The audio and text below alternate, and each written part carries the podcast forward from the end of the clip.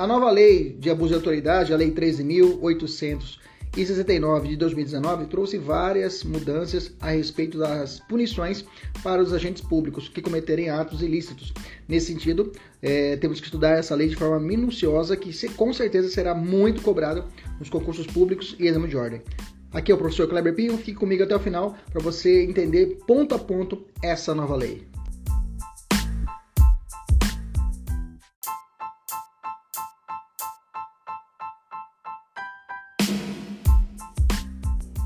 Artigo 21 da Lei de Abuso de Autoridade fala assim: manter presos de ambos os sexos na mesma cela ou espaço de confinamento. Pena detenção de 1 a 4 anos e multa. Parágrafo único. Incorre na mesma pena quem mantém na mesma cela criança ou adolescente na companhia de maior de idade ou em ambiente inadequado, observados o Estatuto da Criança e Adolescente. Beleza? Vamos entender uh, o crime do caput desse crime, dessa, dessa, desse, desse tipo legal desse tipo penal. O fundamento para isso é a separação dos presos, né? Isso, isso conta, isso está estabelecido convencionalmente no item 8 das regras mínimas da ONU para tratamento de pessoas presas, né?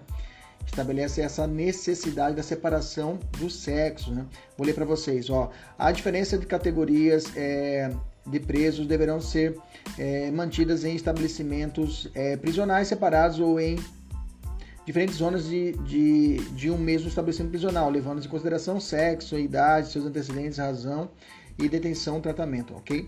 Até corrigir aqui, tá, tá como a, a, Convenção Americana de Direitos Humanos. Ah, não, Convenção é, Tratamento de Presos, né? Regras mínimas da ONU. Então, vou botar aqui regras mínimas da ONU para poder não confundirmos. Regras mínimas da ONU. Ok, beleza. Ok? É, além disso, o fundamento constitucional, lá no inciso 30 e 8, né? Aliás, inciso. Oh, sempre engasgo. Artigo 5 inciso 48 da nossa Constituição estabelece essa necessidade da separação, né? Que está no artigo 58. A pena será cumprida em estabelecimento distintos de acordo com a natureza do delito, idade e o sexo do apenado. Beleza? Nesse crime, o agente determina ou permite que uma mulher fique presa em uma cela, por exemplo, é, ou qualquer outro espaço de confinamento, tipo um container juntamente com presos do sexo masculino. Né? Teve um caso famoso, né? Que aconteceu aqui no Brasil, né? Que foi o, o, o, o, que aconteceu em Abaetetuba, né? No interior do estado do Pará. Na, na, nessa ocasião, uma adolescente de 15 anos, né? Após praticar um ato infracional, ficou presa por 24 dias em uma cela com cerca de 30 homens, né?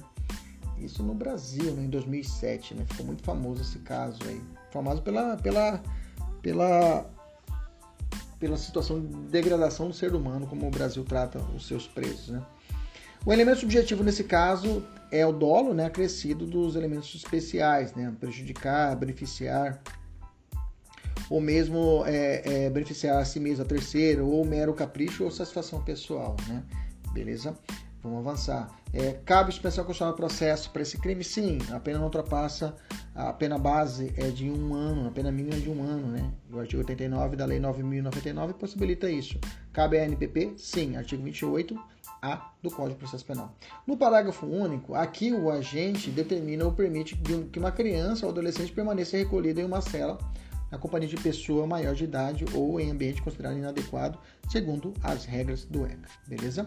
É, vamos fazer uma questãozinha. Comete crime de abuso de autoridade o agente público que aquele que mantém na mesma cela a criança ou adolescente na companhia de maior de idade ou ambiente inadequado. Adequado, né? Adequado é, seria correto.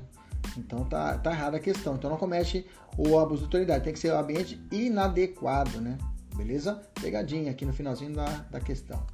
Um abraço, até a próxima. Tchau, tchau.